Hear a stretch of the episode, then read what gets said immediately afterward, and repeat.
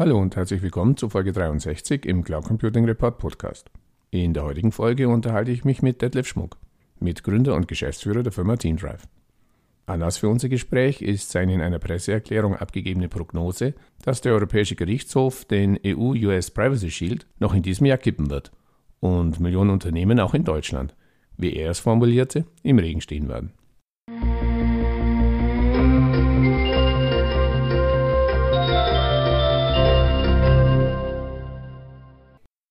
Ja, hallo Herr Schmuck. Zum Einstieg bitte ich Sie, sich unseren Zuhörern kurz in zwei, drei Sätzen vorzustellen. Ja, danke, Herr Grohmann. Äh, mein Name ist Detlef Schmuck. Wir entwickeln seit zehn Jahren Sicherheitstechnologie und unser Kernprodukt ist TeamDrive, eine Ende-zu-Ende verschlüsselte Cloud-Lösung zur sicheren Zusammenarbeit über unsichere Netzwerke. Anlass für unser Gespräch ist Ihre in einer Presseerklärung abgegebene Prognose von Beginn dieses Jahres, dass der Europäische Gerichtshof den EU-US Privacy Shield noch in diesem Jahr kippen und damit Millionen Unternehmen auch in Deutschland, wie Sie es formulieren, im Regen stehen werden. Weshalb? Ja, das Thema begleitet uns ja nun schon relativ lange. Der US-EU Privacy Shield ist 2016 eingeführt worden als Nachfolgeregelung für die 2015 vom Europäischen Gerichtshof für ungültig erklärten Safe Harbor Regelungen. Und in beiden Fällen handelt es sich ja um eine äh, bilaterale Absprache zwischen den USA und Deutschland, um ein vergleichbares Datenschutzniveau zu gewährleisten. Und seit der Einführung des Privacy Shields in 2016 gibt es von vielen Datenschützern in der EU erhebliche Kritik und Zweifel, dass die Regelungen den Anforderungen des Datenschutzes äh, genügen. Und es sind äh, seit 2016 Klagen in Irland anhängig, verschiedene Klagen und eine davon kommt zum Ende. Das heißt, im Dezember letzten Jahres 2019 hat der EU-Generalanwalt im Rechtsstreit mit dem österreichischen Juristen Max Schrems gegen Facebook einen Schlussantrag vor dem Europäischen Gerichtshof gestellt. Und er kommt darin zum Schluss, dass die Regelung des Privacy Shields, wie sie bei Facebook angewandt werden, dem europäischen Datenschutz nicht entsprechen und damit wäre es nur kausal logisch, dass der Privacy Shield für ungültig erklärt wird, weil Facebook sich darauf entsprechend beruft. Und ja, nach so einem Schlussantrag müssen in der Regel innerhalb von drei bis sechs Monaten ein, äh, ergeht ein endgültiges Urteil vom äh, Europäischen Gerichtshof hier äh, von äh, Irland aus. Und das erwarten wir. Und nach dem Schlussantrag, nach dem Plädoyer und nach allen äh, Informationen, die uns vorliegen, bleibt eigentlich dem Gericht nur eine Möglichkeit, dass er den Privacy Shield für ungültig erklärt. Die Folge, Sie fragten ja nach den Folgen, ja, warum genau. sagen die Unternehmen im Regen stehen? Als Folge würde das heißen, dass kein europäisches Unternehmen mehr Services nutzen darf, die Daten in die USA transportieren, äh, dort speichern und verarbeiten. Das wäre von dem Tag an gesetzeswidrig. Und äh, ja, sämtliche Services äh, wie äh, Microsoft äh, Office 365 etc., die haben keine Vorkehrung, dass Daten nicht in die USA transportiert werden. Und aus dem Grunde äh, ja, wären sämtliche Datenverarbeitungsverträge mit amerikanischen Unternehmen erstmal mit großen Fragezeichen zu sehen. Und das wäre ein absolutes Desaster für die gesamte Industrie. Ja, nämlich da kurz nochmal nachhaken, auch wenn ihr beide jetzt keine Juristen sind, aber wo liegen jetzt aus Datenschutzsicht ganz konkret die Unterschiede? Wenn ich als deutsches Unternehmen meine Daten zum Beispiel in meiner Dropbox, in meinem Microsoft OneDrive oder meiner Apple iCloud oder eben bei TeamDrive ablege.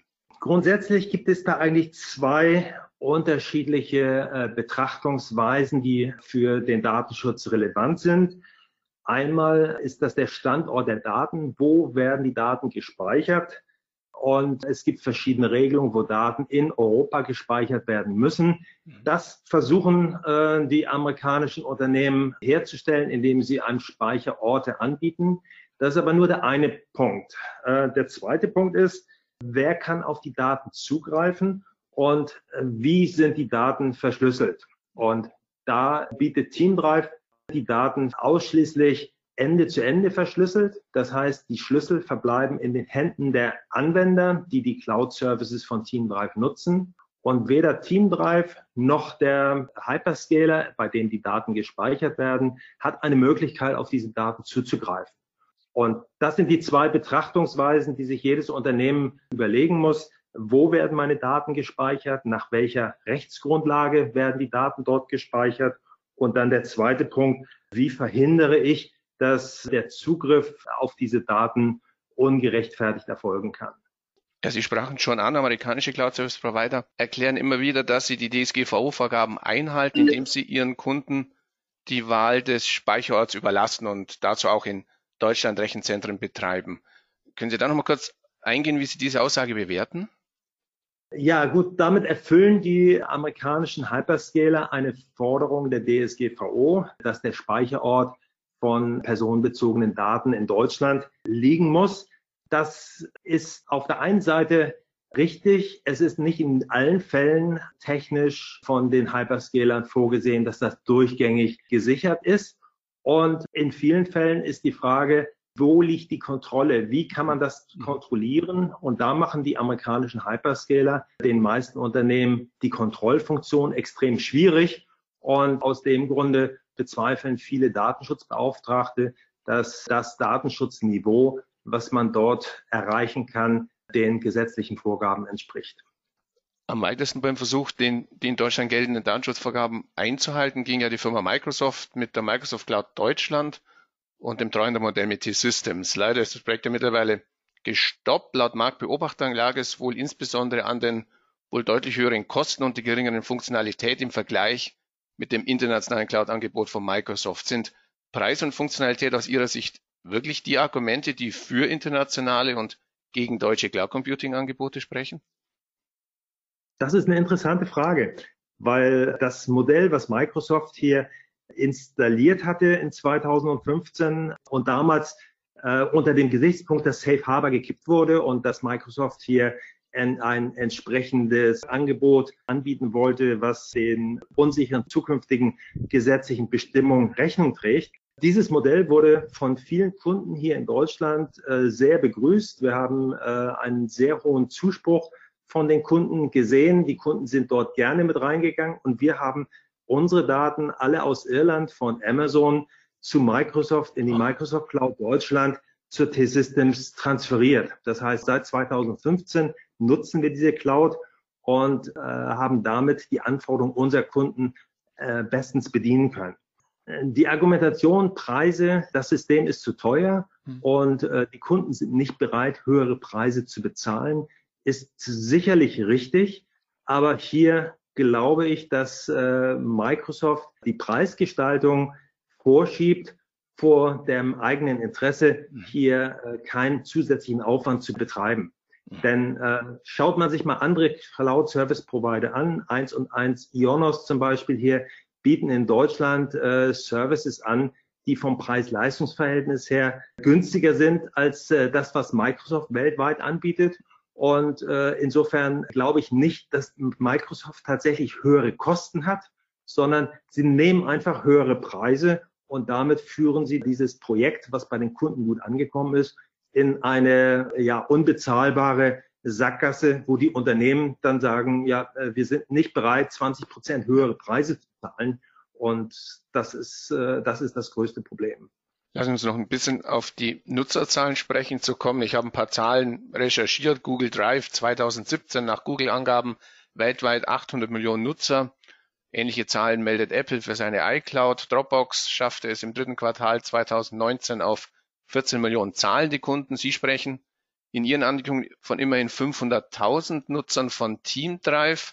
Woran liegt es, dass die internationalen Anbieter bei den Nutzerzahlen derzeit die Nase doch noch so deutlich vorne haben, beziehungsweise andersherum gefragt, spüren Sie jetzt aufgrund dieser Diskussion um Datenschutz verstärkte Nachfrage nach Ihren Angeboten und holen Sie auf?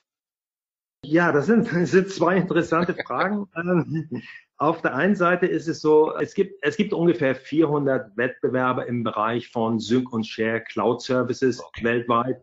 Und was, äh, was wir halt in den letzten, insbesondere in den letzten fünf Jahren festgestellt haben, ist, dass die Konzentration sehr stark in Richtung Google Drive und in Richtung äh, Microsoft voranschreitet. Dropbox kann sich noch recht gut halten. Und alle anderen Wettbewerber sind gezwungen, sich äh, bestimmte Nischen zu suchen, wo sie ihre USPs, ihre äh, besonderen Leistungsmerkmale herausstellen können und in dem wachsenden Markt eine entsprechende Berechtigung behalten. So geht es uns. Äh, wir haben durch äh, die Anforderungen der DSGVO haben wir gerade im Bereich der Berufsgeheimnisträger, also Anwälte, Ärzte, Kirchen, soziale Einrichtungen, einen sehr großen Zulauf, aber nicht nur da, sondern auch überall dort, wo hohe Anforderungen an Sicherheit und Vertraulichkeit gesucht werden, suchen sich die Unternehmen oder die Abteilung für ihre Projekte, für ihre Anforderungen entsprechende sichere Services.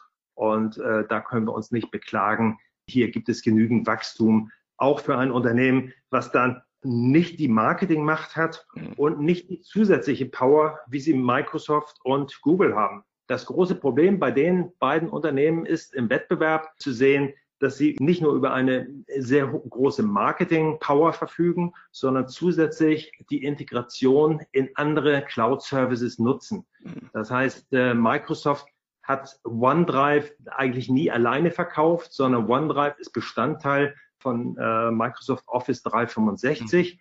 Und jeder, jeder Office-Anwender kriegt OneDrive kostenfrei mitgeliefert und kriegt Speicherplatz kostenfrei zur Verfügung gestellt. Und damit haben wir eine Situation, die ähnlich ist wie damals die Integration vom Betriebssystem und Windows äh, und im Internet Explorer. Ja, genau. Das ist damals schon von der EU argwöhnisch beäugt worden und äh, wir müssen mal schauen, wie das hier mit dieser Integration von Cloud Services und Anwendungen in der Zukunft aussehen wird.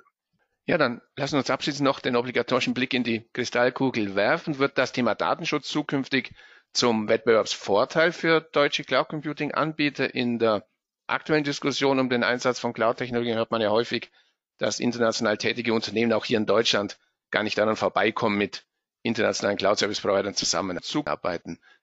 Riskieren diese Unternehmen dann zukünftig die in der DSGVO festgeschriebenen Geldbußen? Wie fällt da Ihre Prognose jetzt unabhängig von der zu erwartenden EuGH-Entscheidung aus? Grundsätzlich sehe ich die Zukunft eigentlich sehr positiv für alle Cloud-Services.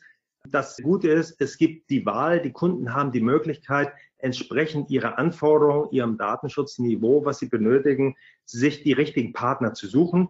Es gibt nicht nur amerikanische Cloud-Anbieter, sondern es gibt äh, gute europäische Cloud-Anbieter. Einen erwähnte ich vorhin schon, äh, die Firma Ionos, zum Beispiel als einen von denen, die in dem Bereich kräftig investieren. Und äh, dann gibt es Maßnahmen wie das Gaia X Projekt, was äh, von der Regierungsseite mit gepusht wird, wo versucht wird, stärkere europäische Alternativen zu den Hyperscalern in den USA zu fördern und äh, auf die Beine zu stellen.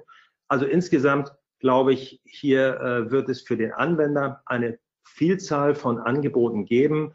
Auch die rechtliche Situation muss irgendwann geklärt werden.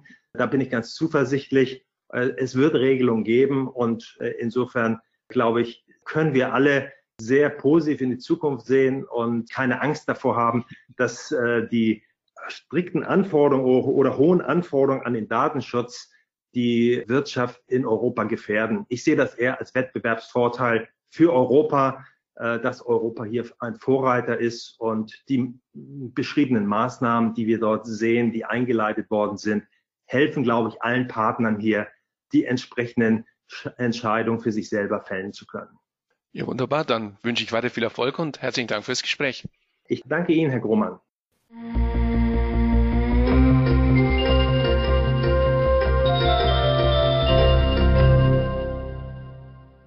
An dieser Stelle herzlichen Dank für Ihre Aufmerksamkeit. Weitere Informationen zum Interview finden Sie im Cloud Computing Report in der Rubrik Podcast. Wenn Sie regelmäßig über aktuelle News und Hintergrundinformationen rund um das Thema Cloud Computing informiert werden möchten, abonnieren Sie am besten unseren Newsletter. So viel für heute. Vielen Dank fürs Zuhören und bis zum nächsten Mal. Ihr Werner Grohmann.